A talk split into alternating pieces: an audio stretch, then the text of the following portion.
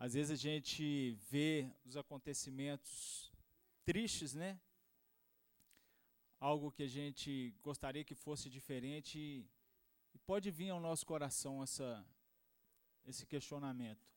Onde estava Deus? Por que, que Deus permitiu acontecer? Se Deus é tão bom, por que, que isso acontece?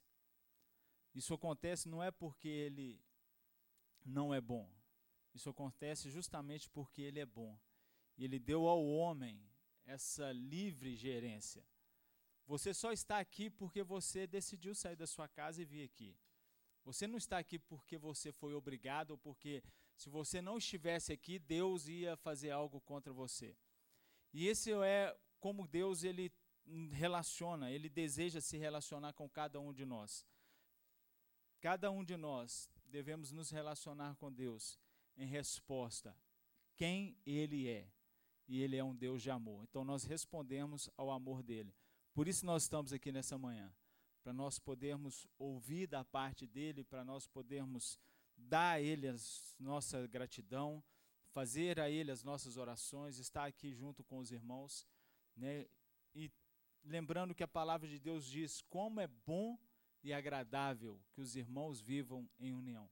Então isso faz parte do plano de Deus. Amém, querido?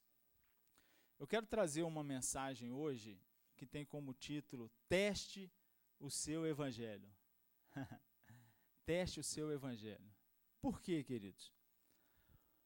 Porque existe quantos evangelhos? Existe um evangelho, o evangelho de Cristo, o evangelho que foi revelado a Paulo. Paulo ele fala no livro de Gálatas, ele, escreveu né, para a igreja na Galácia. Galácia era uma região, então o título da carta é Gálatas. E ele escrevendo então a essa região da Galácia, ele fala assim, ó: Se um anjo do céu vier e vos anunciar um outro evangelho que seja diferente desse que eu tenho vos anunciado, seja anátema. Ou seja, seja maldito. Então, queridos, qualquer evangelho que foge do evangelho de Jesus Cristo, revelado a Paulo, esse evangelho ele é maldito. Mesmo que um anjo descer e falar assim, ó, é diferente, é assim. Então, por isso nós precisamos eh, entender, por isso nós precisamos saber do verdadeiro evangelho, porque só existe um.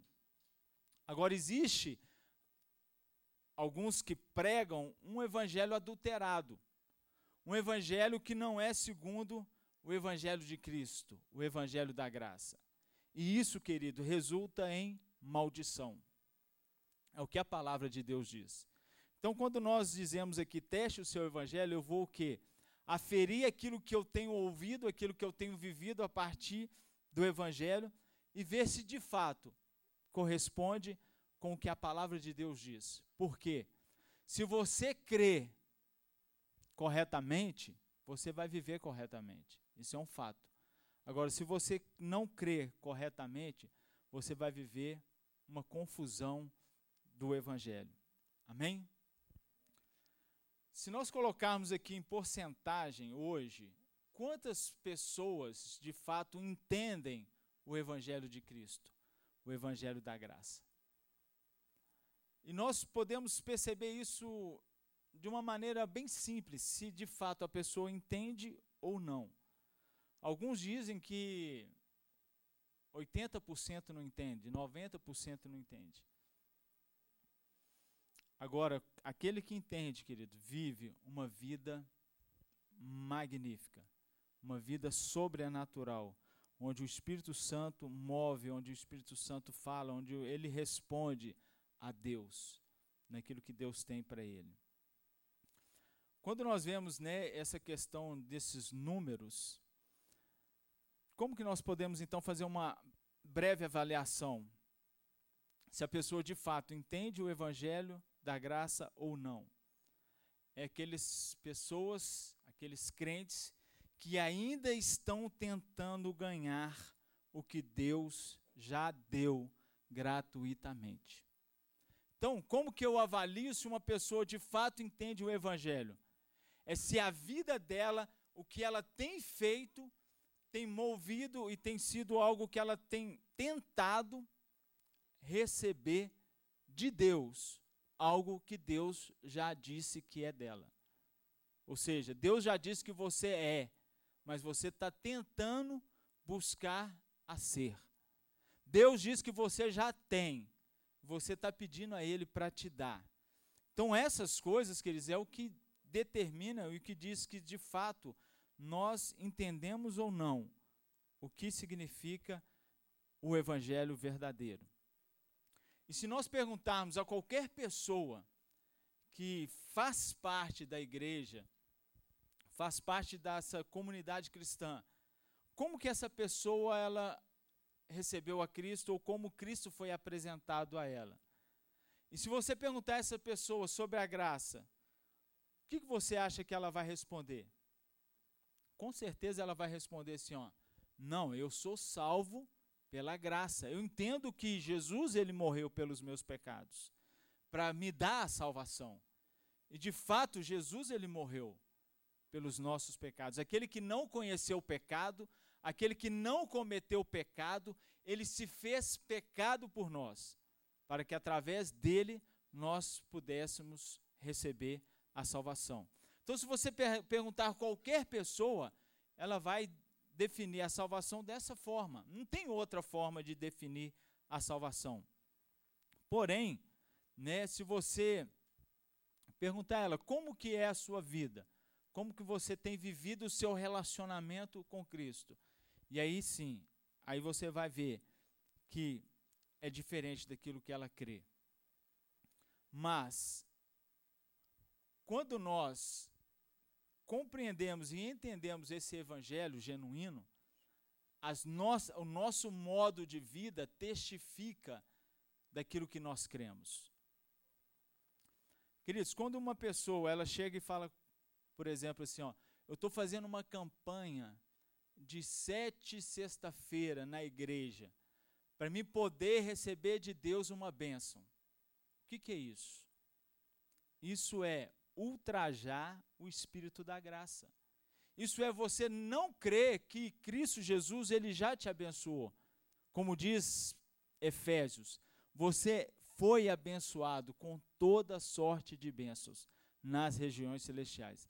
A diferença é por que, que eu não vivo essas bênçãos? Não é porque você não foi abençoado, é porque você não se apropriou dessa bênção. Você não acessou essa realidade de Deus no natural.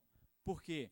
Porque existem muitas coisas no natural que te impedem, que trabalham contra você acessar aquilo que é de Deus. Uma dessas coisas é os nossos sentidos, são os cinco sentidos.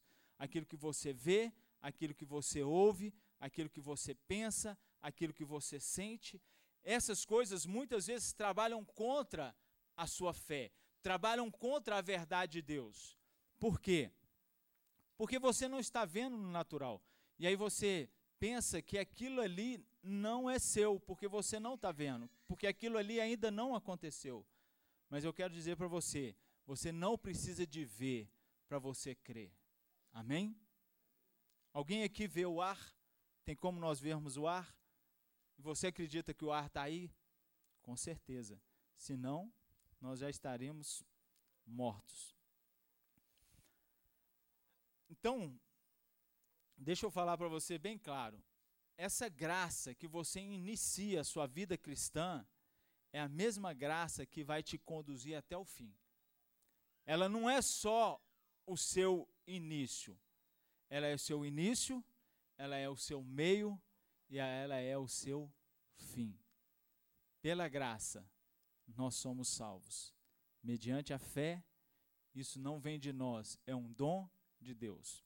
Gálatas capítulo 3, verso 3, Paulo ele disse algo né, aos Gálatas, né, a igreja lá de Galácia, onde ele dá uma advertência para eles e ele diz assim: Como que vocês sois tão insensatos, tendo começado pelo Espírito, e é pela carne que agora acabareis? Ou seja, vocês começaram crendo nesse amor de Deus, nessa graça de Deus, nessa dádiva de Deus, nessa bondade de Deus.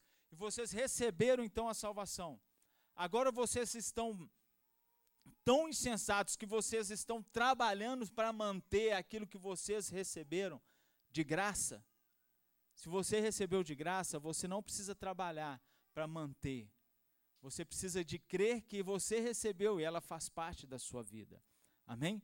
Então é isso que Paulo está falando. Tendo começado com o Espírito, eles agora estão tentando alcançar o seu objetivo pelo esforço humano, pelo esforço próprio.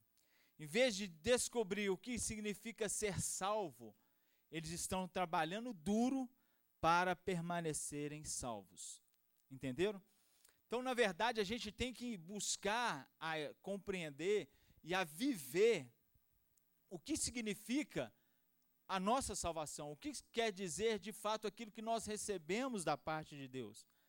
Eu tenho que descobrir o significado de ser salvo, não trabalhar ou tentar manter a minha salvação. Porque eu não vou manter a minha salvação pela minha força, pelo meu esforço próprio. A minha salvação ela vem através de Cristo. E quem me salvou é aquele que vai me garantir até o fim. Às vezes as pessoas entram nos questionamentos em relação à salvação, onde ela diz: será que eu deixo de ser salvo em algum momento? Às vezes eu tenho que buscar de novo a salvação. Né? E muitas pessoas não têm respostas para isso.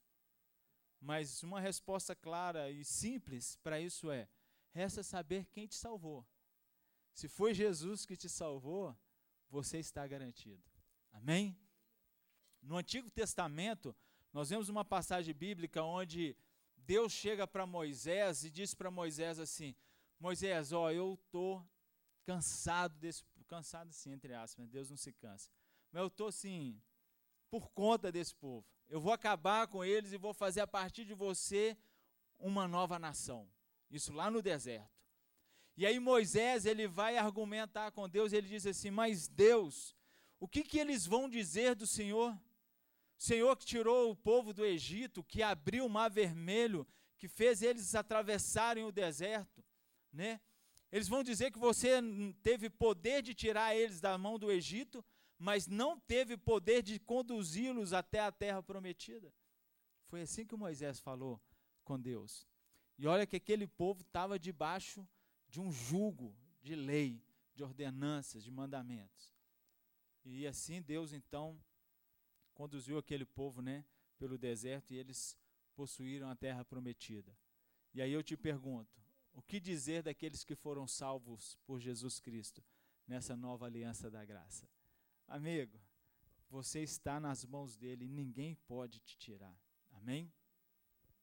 Então, as obras religiosas, né, obras mortas, muitas vezes, elas são vendidas com rótulos de santidade, rótulos de daquilo que as pessoas fazem para obter o que Deus tem para elas. Então elas né, dizem: não, eu tenho que ser uma pessoa de responsabilidade, eu tenho que ter missões, eu tenho que fazer semeaduras, eu tenho que fazer investimentos, eu tenho que fazer obras.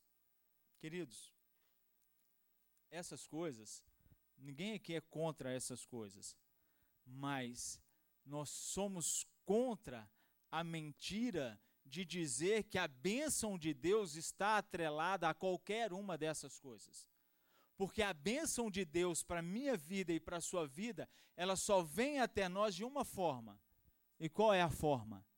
Graça, favor que nós não merecemos. Ou tem alguém aqui que é merecedor do amor de Deus, merecedor de Jesus Cristo vir, ir a uma cruz, morrer no seu lugar, derramar o sangue dele por você. Não é mérito, é graça, é favor e merecido é uma demonstração de amor incalculável. O favor, querido, de Deus, ele nunca depende de nós. Amém? Você pode repetir isso comigo? O favor de Deus nunca depende de mim. Porque se depender de mim, ai de mim. Agora, quanto a essas coisas, queridos, uma vez que você recebeu de Deus esse favor, essa graça, não tem como você não responder e praticar isso. Não tem como você não buscar ser uma pessoa que pratique a missão de Cristo. Né, uma vez que Jesus deixou lá em Mateus capítulo 28 o grande mandamento e a grande comissão: ide por todo mundo e pregai o evangelho a toda criatura, e aquele que crê e for batizado será salvo. Então há uma missão da parte de Deus para mim e para você. E por amor e resposta àquilo que nós já recebemos da parte de Deus, nós temos um desejo de fazer parte da sua missão, daquilo que ele está fazendo. Amém?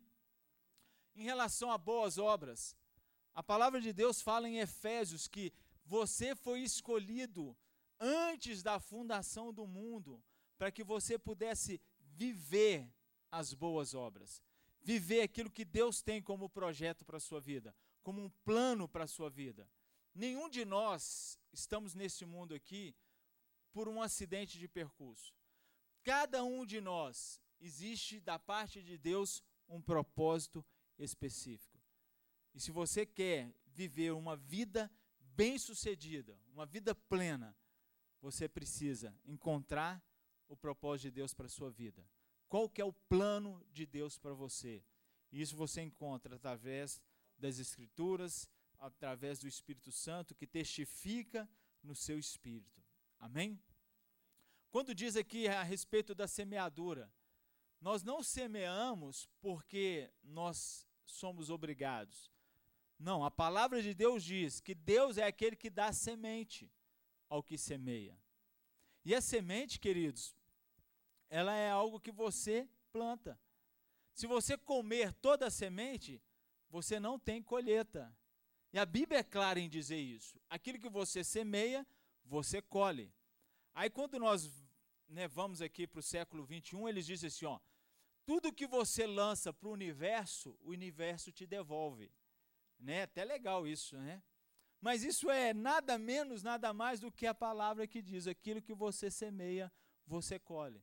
Então, se você jogar para o universo amor, você vai colher o quê? Amor. Se você semear amor, você vai colher o quê? Amor. E assim é o que a palavra de Deus diz. Tudo, querido, você pode pegar tudo que tem aí, ó. E aí você vai levar lá à luz das escrituras. Você vai ver que Deus já deixou registrado. Amém? Então, nós devemos sim semear, sabendo que a nossa semeadura ela determina a nossa colheita. Né? Alguns até dizem assim, ó, você pode semear o que você quiser, mas a colheita você não vai colher o que você quiser. Você vai colher de acordo com o que você semeou. Então nós precisamos semear. E aqui também fala né, de investimentos. Né? Nós precisamos dar uma resposta ao amor de Deus. Como? Investindo. Investindo o que? Os nossos recursos, nosso tempo, nosso dinheiro, as nossas habilidades. Por que isso? Porque existe um império das trevas, existe um reino de amor. E você foi transportado do império das trevas para um reino de amor. Amém? Quando você vê as escrituras, logo quando Jesus ele ressuscitou, a Bíblia diz que eles chamaram aqueles soldados e falaram com eles assim, ó. Os soldados chegaram e falaram assim, ó, eles, o corpo de Cristo sumiu e de fato ele ressuscitou.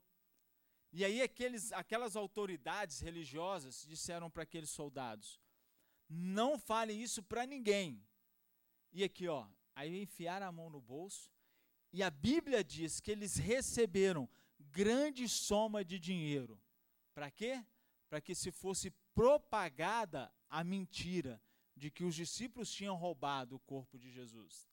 E não só isso, ainda houve um, uma coisa que feriu até mesmo a lei deles. Por quê? Porque um soldado romano, se ele estivesse tomando conta de um prisioneiro e esse prisioneiro fugisse, a lei romana dizia que esse soldado devia pagar com a própria vida pelaquele que fugiu. Aí eu te pergunto: ele estava vigiando um cadáver e o cadáver sumiu. Se vigiar vivo eles tinham que morrer, imagina vigiar morto e eles perderam o morto. Mas o sistema, querido, corrupto, ele não existe não é de agora, não. Desde que Adão pecou, a corrupção entrou no mundo. Desde que Adão pecou, nós vivemos num mundo caído. E por isso houve então a necessidade de Cristo vir trazer essa transformação. Então nós precisamos, queridos, investir no reino de Deus. Existe uma palavra profética do Peter Wagner, ele já morreu, um pregador americano. Ele diz que nos últimos tempos, né, onde haverá o maior avivamento do planeta, da história do evangelho, esse avivamento ele vai preceder a volta de Cristo. E para esse avivamento crescer, para esse avivamento acontecer, a igreja ela vai ter que ir aos quatro cantos do mundo. E para isso vai precisar de ser financiados. E aí ele diz que nesse tempo haverá uma transferência de riqueza. Vai, a riqueza vai sair da mão do ímpio, do injusto, do perverso, para a mão dos santos, para a mão daqueles que creem em Cristo. Amém? Você recebe isso? Então deixa eu te falar, se tiver chegando muito dinheiro na sua mão aí, saiba que é para você investir no reino. Não é para você trocar de carro, trocar de casa, comprar. Você pode fazer isso? Claro que você pode. Mas pense, peraí, isso aqui não era para eu ter isso. Mas chegou, ó, oh, aí você fala assim, não, peraí, deixa eu discernir aqui. Amém? O Senhor tem para você o melhor carro, a melhor casa, isso aí você pode ficar tranquilo e crer na bondade do nosso Deus. Mas fique atento aí e seja aberto a receber essa transferência de riqueza para você fazer parte desses que vão investir no reino de Deus para a grande comissão. Amém? Voltando aqui falar da, sobre a nossa salvação. Colossenses capítulo 2, verso 6. Né, o texto aí deixa claro que nós que recebemos a Cristo como Senhor, nós devemos continuar a viver nessa vida em Cristo Jesus. O texto diz assim: ó, portanto, assim como recebestes a Cristo Jesus, o Senhor, assim também nele andais. E como que nós recebemos a Cristo Jesus? Nós recebemos a Cristo Jesus por meio da graça. Um presente que nenhum de nós aqui merecíamos. E a Bíblia está dizendo para que, da mesma forma que nós recebemos, da mesma forma que nós recebemos sem nenhum mérito, um favor, nós continuamos a viver debaixo desse favor. Amém? Então, pela fé na graça de Deus, do início ao fim. E aí então, eu deixo para você essa pergunta. Você está vivendo pela fé no Filho de Deus? Ou você fez um pequeno seguro de obras? Porque tem pessoas, queridos, que fazem as coisas e aí elas têm, não vou falar audácia, mas é tão ignorantes que eles chegam para Deus e falam: Deus, eu fiz isso, agora o Senhor tem que responder. Querido, Deus não responde aquilo que nós fazemos. Sabe o que, que Deus responde? Deus responde aquilo que você crê. Se você crê de forma correta, você vai receber a resposta de Deus. Agora, se você não crê, não tem, você pode fazer o que você quiser. Você pode pegar o seu, sua riqueza dar para os pobres, você pode pegar o seu corpo ser queimado, mas se não tiver amor, nada disso adianta.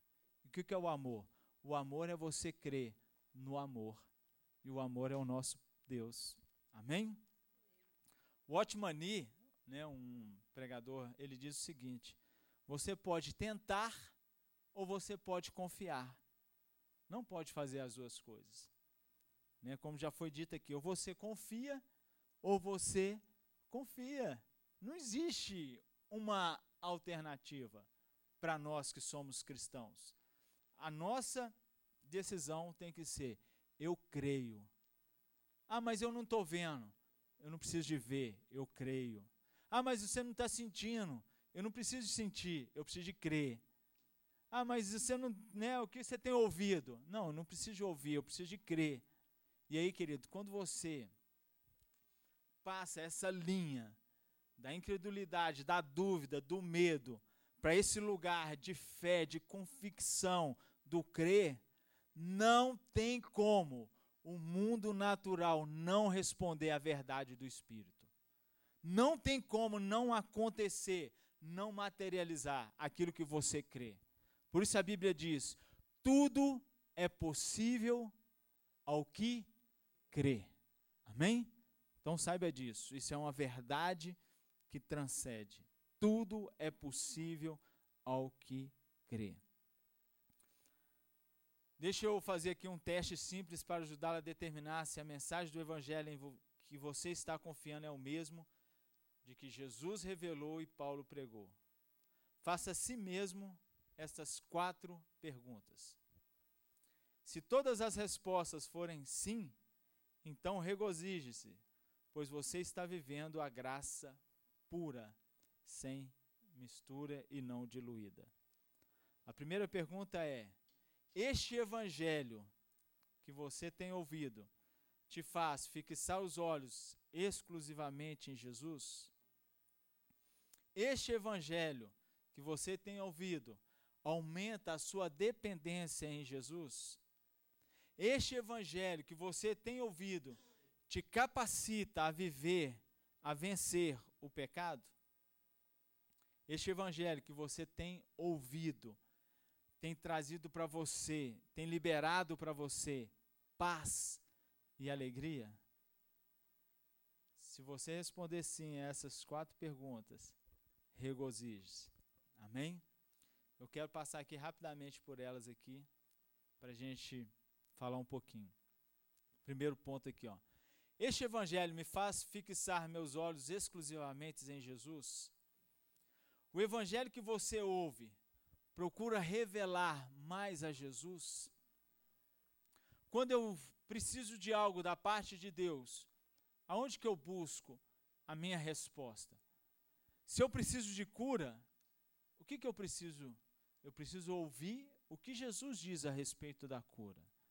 Se eu preciso de sabedoria, se eu preciso de santidade, se eu preciso de fé, eu preciso, se eu preciso lidar no casamento, na minha vida familiar, se eu preciso entender como evangelizar, como ajudar os pobres, como libertar alguém, etc. Eu preciso então, de fato, ouvir de Jesus, porque Jesus ele fez todas essas coisas e ele sabe como essas coisas funcionam. Então, qualquer uma que seja a sua necessidade, a sua resposta é encontrada em Jesus e na sua obra consumada. Vou repetir.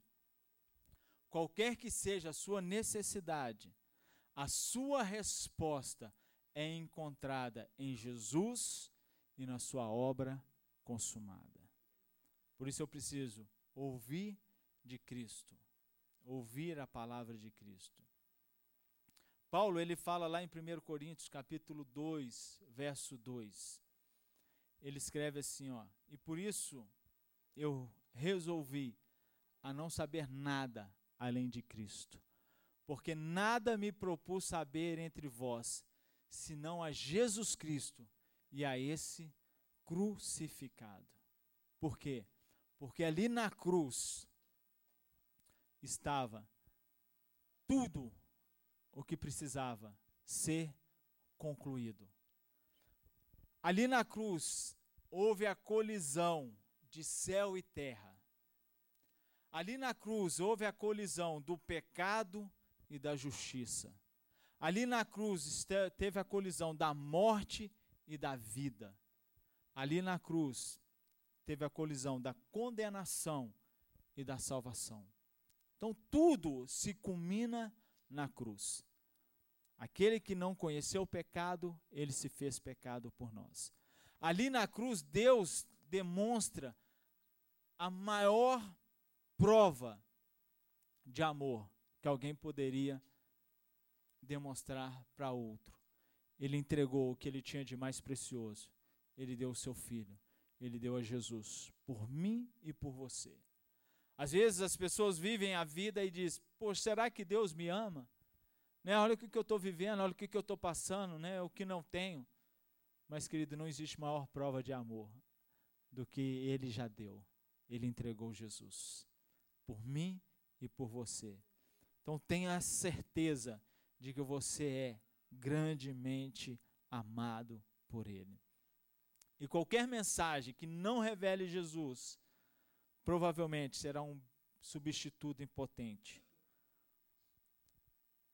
Será um tempo, uma oportunidade desperdiçada de falar de Jesus, da sua obra e daquilo que ele tem para cada um de nós.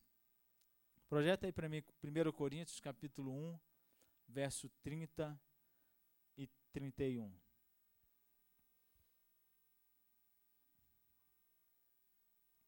Mas vós sois dele, em Cristo Jesus, o qual para nós foi feito por Deus sabedoria e justiça e santificação e redenção, para que, como está escrito, aquele que se gloriar, glorie no Senhor.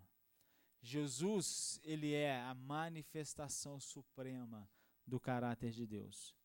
Qualquer mensagem que diminua Jesus insulta o espírito da graça.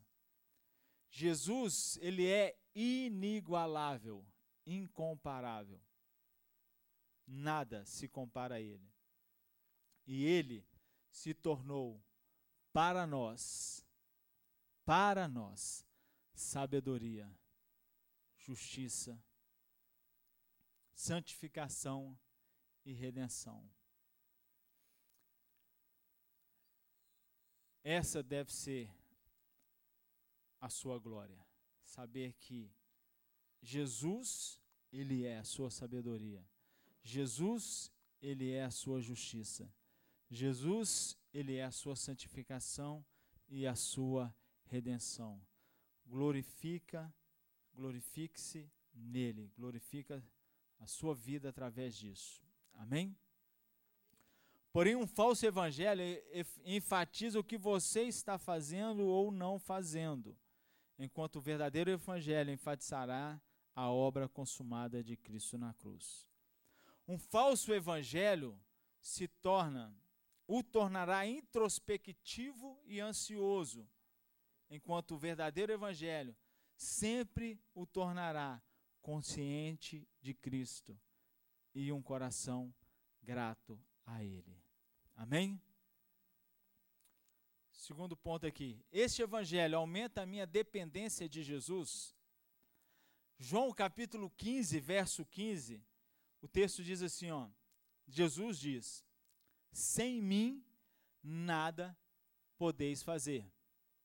O texto completo diz assim, ó: Já não vos chamo servo, porque o servo não sabe o que faz o seu senhor. Mas chamei-vos de amigo, porque tudo quanto ouvi de meu Pai vos dei a conhecer. É o 15, o 15 5. Mas esse aí é bacana também.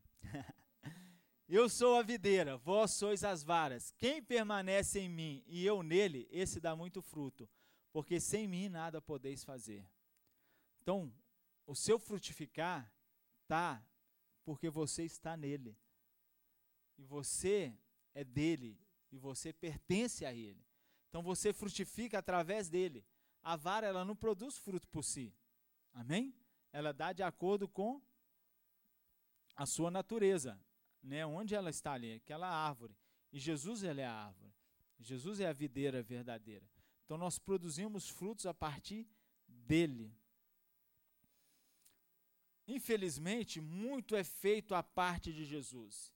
E a maior parte não será nada. Por isso que se fala muito de obras mortas, né? Nós vemos muitas pessoas fazendo muitas coisas, Mas qual que é a motivação dessas pessoas a fazerem essas coisas? Por que, que elas fazem essas coisas? Talvez eu, nenhuma outra pessoa, façamos as mesmas coisas. Mas Deus é aquele que sonda os corações e conhece as intenções.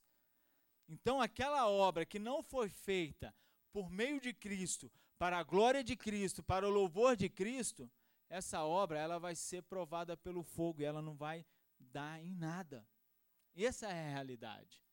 Por isso que aquilo que nós temos que fazer, nós temos que fazer em Cristo. Amém?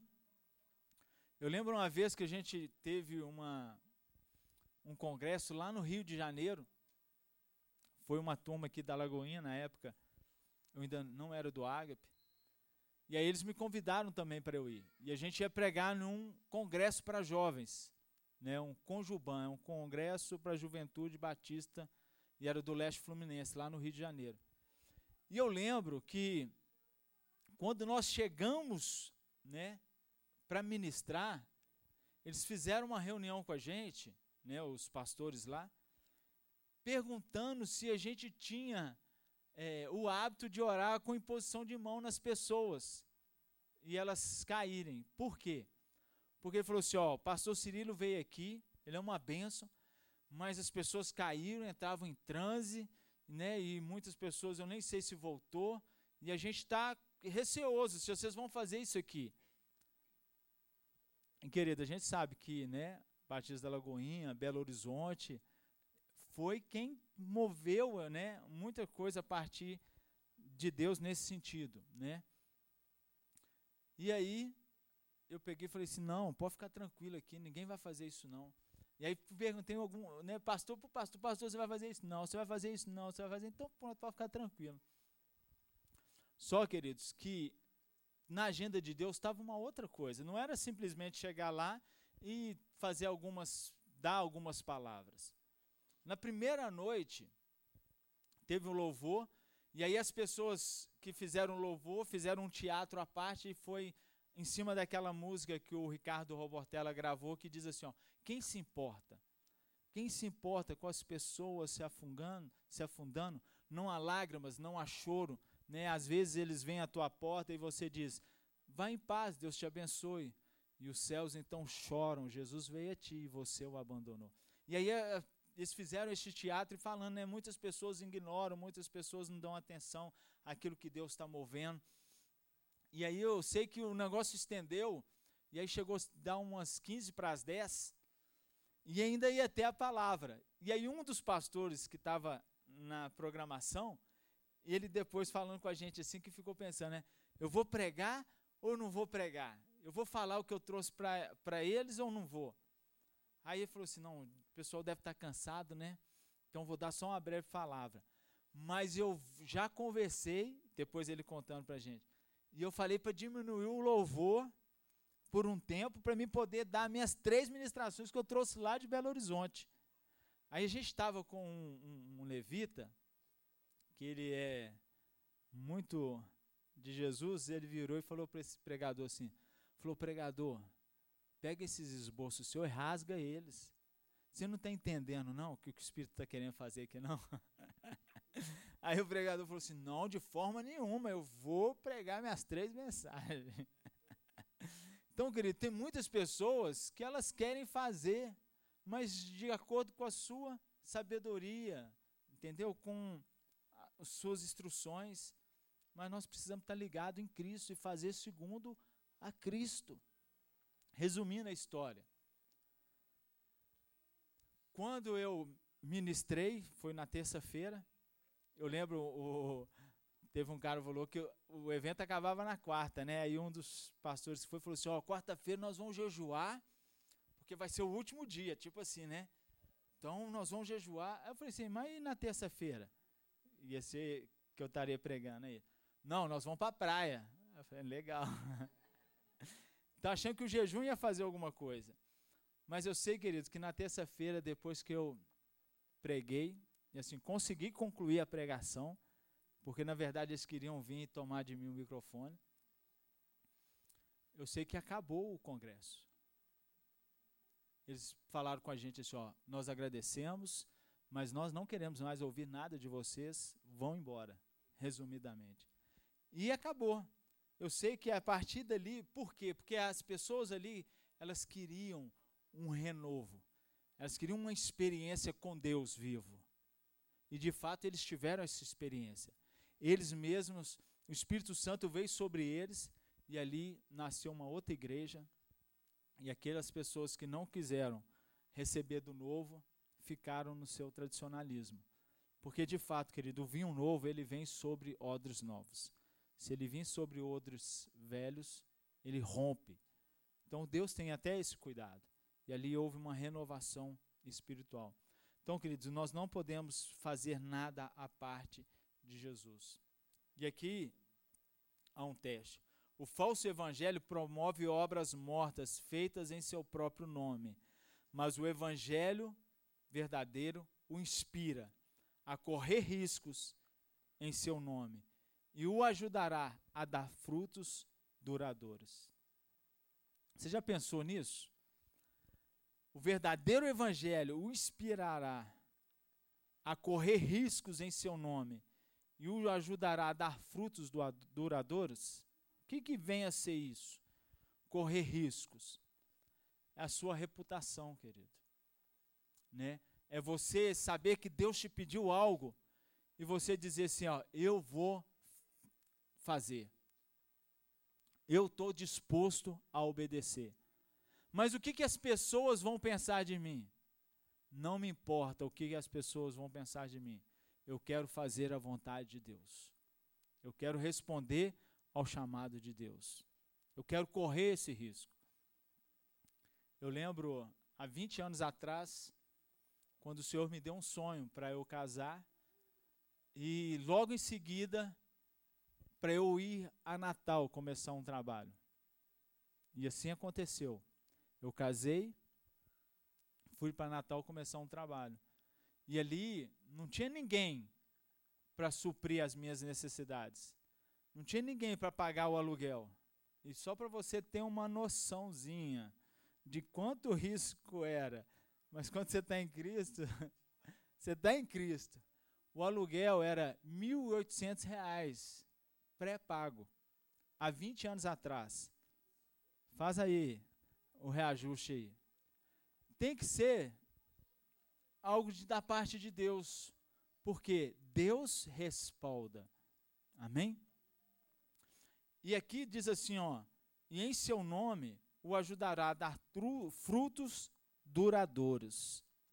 Essa semana nós tivemos na nossa casa um rapaz, chama Thales ele é tecladista de uma banda lá do Natal, de Natal. Guardadas as proporções, é como se fosse o diante do trono de Natal. E esse rapaz, quando ele tinha oito anos de idade, ele era ministrado por nós, lá na igreja. E hoje ele está viajando o Brasil inteiro, levando o evangelho através das músicas. Então, queridos, isso é um fruto duradouro. Né? Isso respaldo que aquilo que você fez, né, Deus estava nesse negócio. E eu fiquei assim, muito alegre, meu coração encheu de alegria. E esse Thales, ele tinha um outro coleguinha, era um de oito e o outro de nove. Era o Max. Os dois iam para lá, para a igreja, passava a tarde lá e a gente ministrando na vida deles. E aí esse Thales chegou para mim e falou assim, pegou o celular e falou assim, pastor, manda uma mensagem aqui para o Max, ele está fora dos caminhos do Senhor, né? E tal. Aí eu fui mandei uma mensagem. Ô Max, que bom, cara, é, né, poder fazer contato com você, que alegria. Fiquei sabendo que você tem um filho. Ó, a palavra de Deus fala que a gente deve ensinar a criança no caminho. Não é só apontar o caminho, né? Ou seja, faça isso ou faça aquilo. Então você deve estar junto com ele.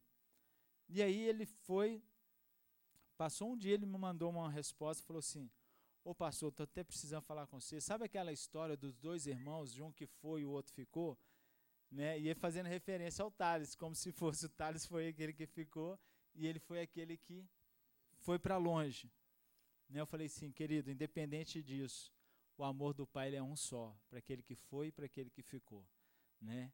E ele falou, não, eu quero voltar, eu quero né, cumprir aí o que Deus tem para minha vida. Mas eu fiquei muito feliz com isso, querido. E eu estou compartilhando aqui com vocês. Amém? Terceiro ponto aí. Este evangelho me capacita a vencer o pecado?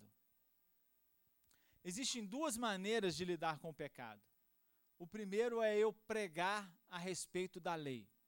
Né? Dizer, você não pode fazer isso, você deve fazer aquilo, se você fizer isso, você vai receber essa consequência. Mas uma outra forma de lidar com o pecado é eu revelar a graça. Amém? Coloca aí para mim, por favor, Romanos 7, capítulo 5. A primeira abordagem né, do, da lei em relação ao pecado, nós podemos ler aí, ó. Pois quando estávamos na carne, as paixões do pecado, suscitadas pela lei, operavam em nossos membros para darem frutos para a morte.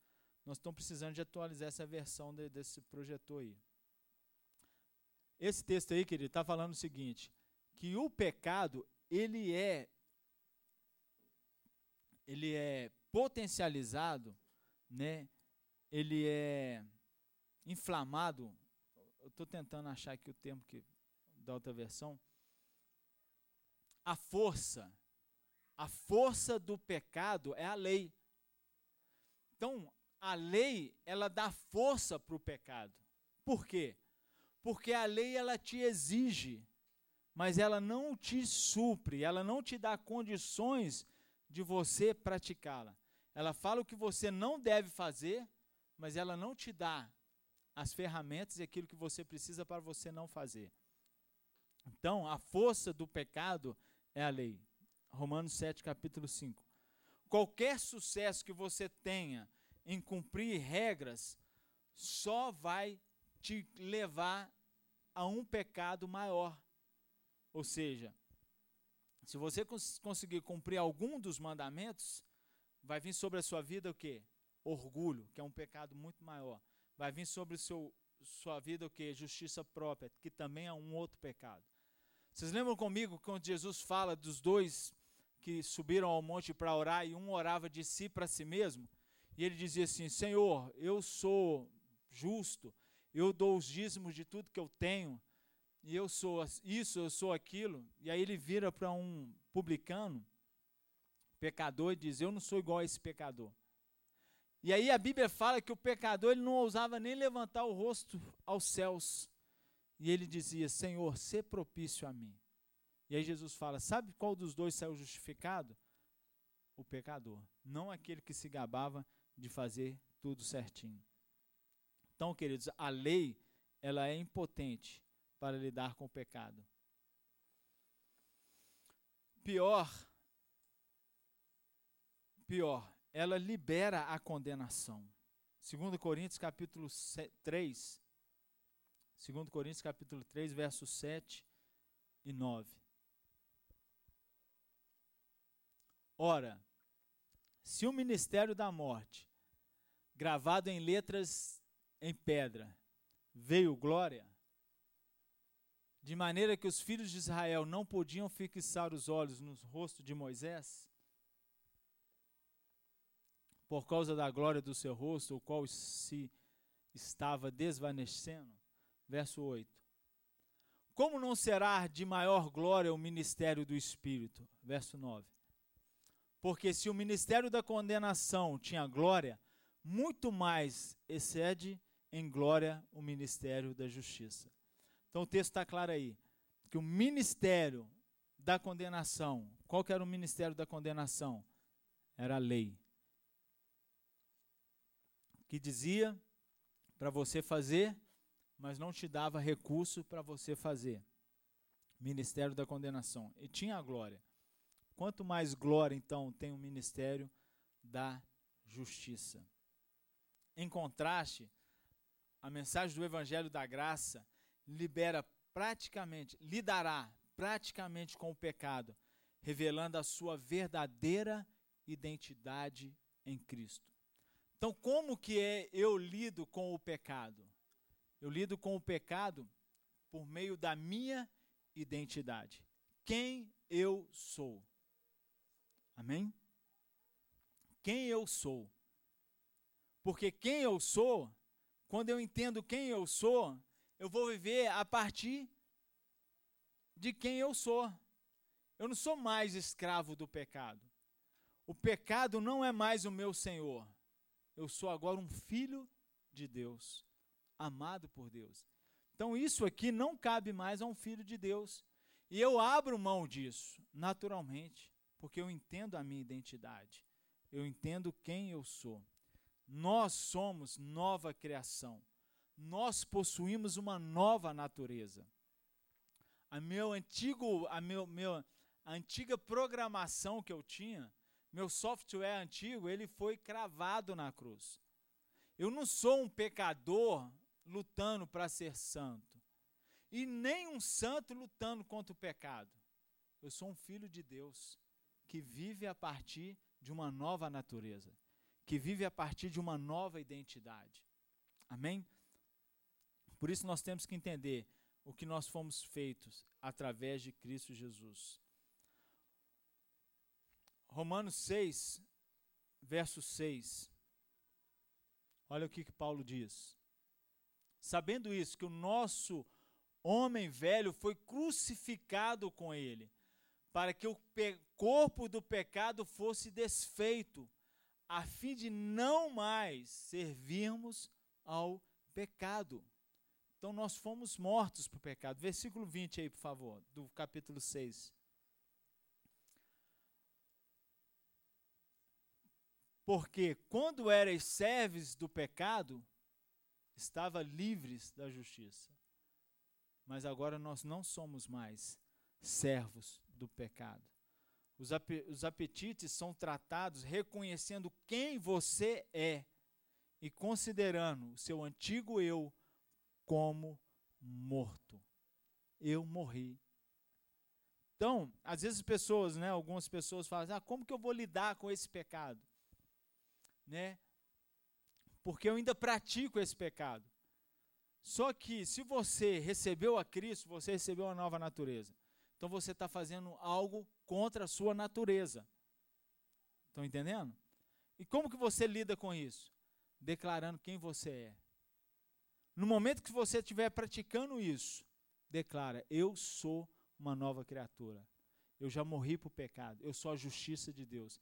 Queridos, não tem como você vai declarando essa verdade, e essa verdade, você vai, cada vez que você declara ela, você vai crendo nela, e aí, acabou. Esse desejo de continuar nessa prática vai embora. E assim é vício de pornografia, vício de droga e muito mais outras coisas. Vão embora. Vão embora. Para terminar aqui, ó. É, esse, parte 3. Aqui está o teste.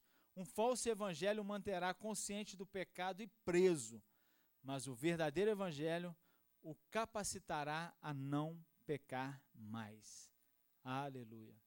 Sabia que você tem o poder de não pecar mais em Cristo Jesus? Esse é o poder do Espírito. Para finalizar aqui, este evangelho libera paz e alegria. O reino dos céus é justiça, paz e alegria no espírito. Se o evangelho que você está ouvindo não revela Jesus e o dom da justiça, você nunca experimentará a paz e a alegria que vem com ele. Esse teste realmente sobre justiça. Você está descansando na justiça de Cristo ou está tentando impressioná-lo com a sua justiça? Um falso evangelho procurará fabricar justiça por meio de obras e vida santa. Ao prescrever um curso de ação, ele falhará instantaneamente nos três pontos acima que eu citei em relação ao pecado, em relação à dependência de Deus e em relação a colocar os olhos exclusivamente em Jesus. João capítulo 16, verso 10.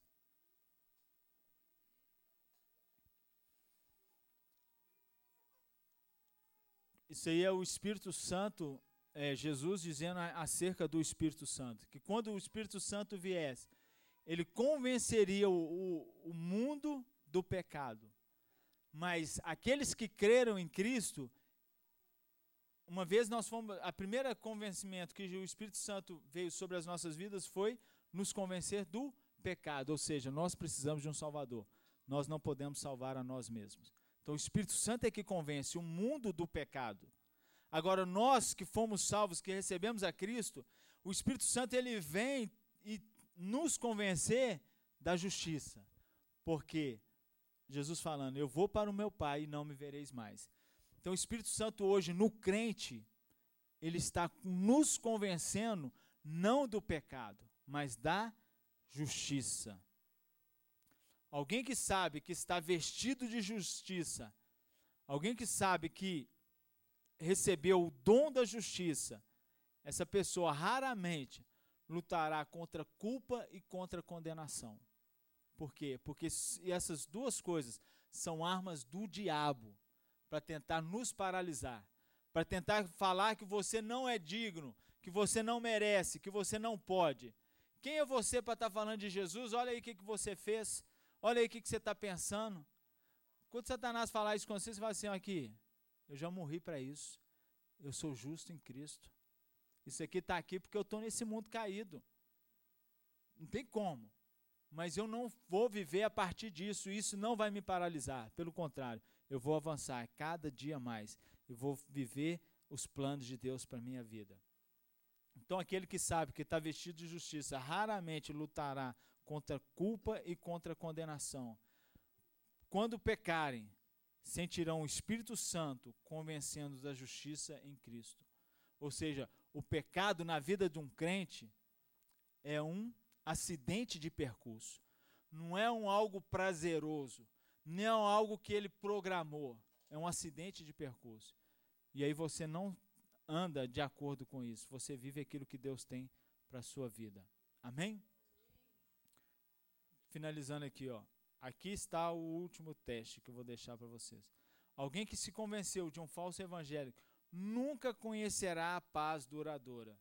Mesmo quando eles fizerem o que é esperado, sempre haverá uma sensação: eu fiz o suficiente. Ah, você tem que orar uma hora. Ah, não, mas uma hora será que é suficiente? Tem que orar duas.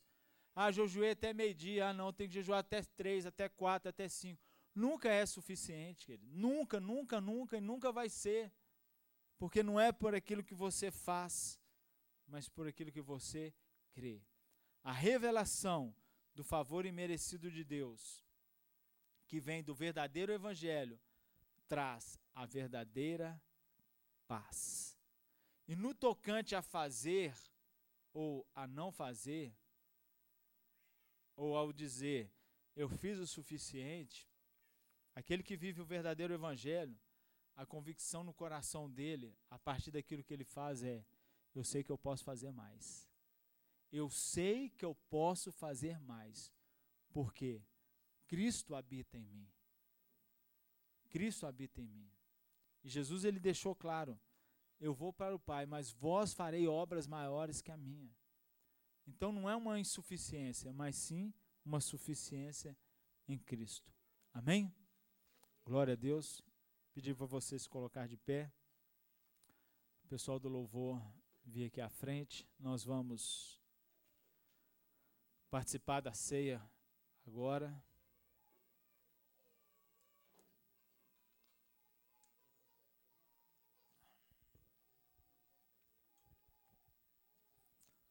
Aleluia.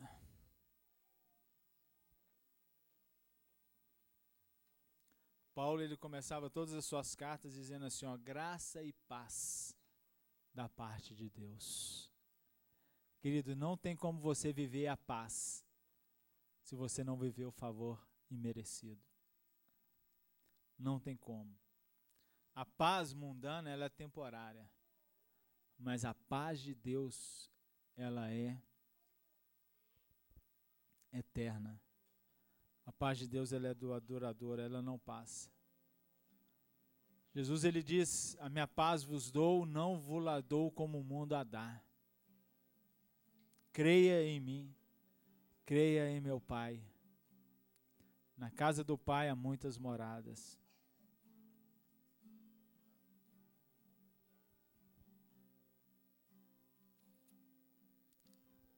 Que você possa, em todo o tempo, querido, ter essa certeza que você está unido em Cristo. Que você pertence a Jesus. E que o seu favor repousa sobre você. E essa paz, ela excede a todo entendimento. É essa paz que o Senhor Jesus prometeu a mim e prometeu a você. Uma paz que excede a todo entendimento. Então, que você seja fortalecido no Senhor.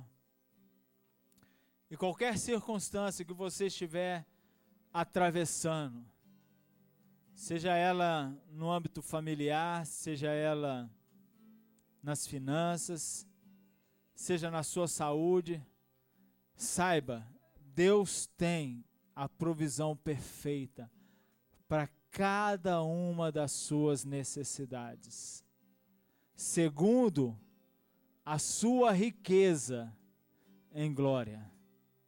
Essa riqueza em glória de Jesus, ela não é uma riqueza limitada. Ela não é uma riqueza que tem fim. Mas a riqueza de Cristo Jesus, ela é infinita. E eu e você, nós temos acesso a ela por meio de Cristo Jesus. Então não viva, querido, a parte dessa realidade de Cristo. Busque essa verdade Busque viver essa realidade em nome de Jesus Cristo. E cada vez que você ouvir do Evangelho, que o Espírito Santo te dê o discernimento para você dizer se esse Evangelho tem falado mais de Cristo ao seu coração, ou tem colocado foco em você ou naquilo que você faz. Se estiver colocando foco em você ou naquilo que você faz,